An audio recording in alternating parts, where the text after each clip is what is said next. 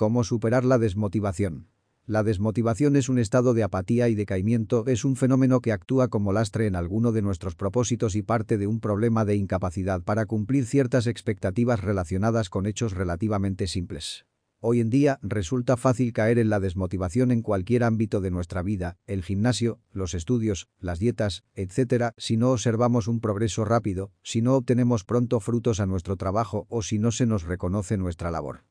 El entorno laboral es habitualmente uno de los aspectos que nos lleva a este estado de desánimo, ya que de acuerdo con el estudio Felicidad en el lugar de trabajo 2019 elaborado por Udemy, la plataforma global de formación online más grande del mundo, más del 30% de los trabajadores no se encuentran en su trabajo soñado.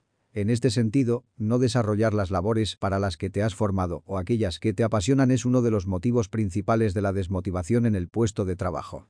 Zaira Mo, experta en motivación e instructora en Udemy, revela los pasos fundamentales para dar solución a la baja motivación. 1. Evaluar la situación.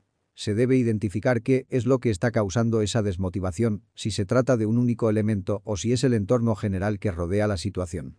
Si la desmotivación viene dada por el entorno laboral, se debe tener en cuenta que las personas pasan la mayor parte de su día en su lugar de trabajo y si su motivación no es sinónimo de disposición positiva, su vida, personal y laboral, sufren un impacto negativo. De este modo, hay que reflexionar sobre si las necesidades, valores individuales y propósitos en la vida son compatibles con nuestra compañía. 2. Abrir un canal de comunicación. Una vez identificada la desmotivación es el momento de abrir un canal de comunicación con la persona indicada jefe, compañeros, amigos, etc. para hacerla conocedora del sentimiento y valorar posibles soluciones y vías de mejora. A veces puede ser una cuestión de estrés o demasiada presión y tiene fácil solución, con acciones tan simples como dedicar un tiempo diario a alguna actividad como meditar o realizar alguna salida de ocio con amigos o compañeros donde desconectar.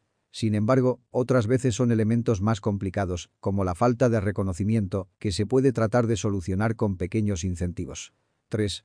Tener clara la intención.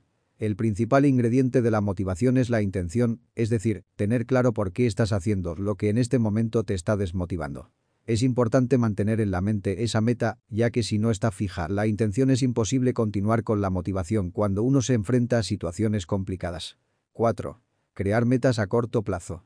A pesar de que nuestro objetivo final sea a largo plazo, para evitar tirar la toalla es importante mantener la motivación con metas a corto plazo, como tomar la decisión de empezar el proyecto, escribir los detalles semanalmente, etc. Al ir consiguiendo estas metas sentirás que vas por buen camino. 5. Mantener un equilibrio personal y profesional. Para sentirse pleno en todos los ámbitos de la vida debe existir una conexión entre la parte personal y profesional. Cuando los valores personales tienen cimientos fuertes, la profesión tendrá también cimientos sólidos. Por el contrario, si existe un desequilibrio como, por ejemplo, ser exitoso en lo profesional, dedicando la mayor parte de nuestro día a este terreno, pero no en lo personal, las emociones a nivel de individuo chocarán en algún momento, al no lograr esos resultados en su propia vida personal.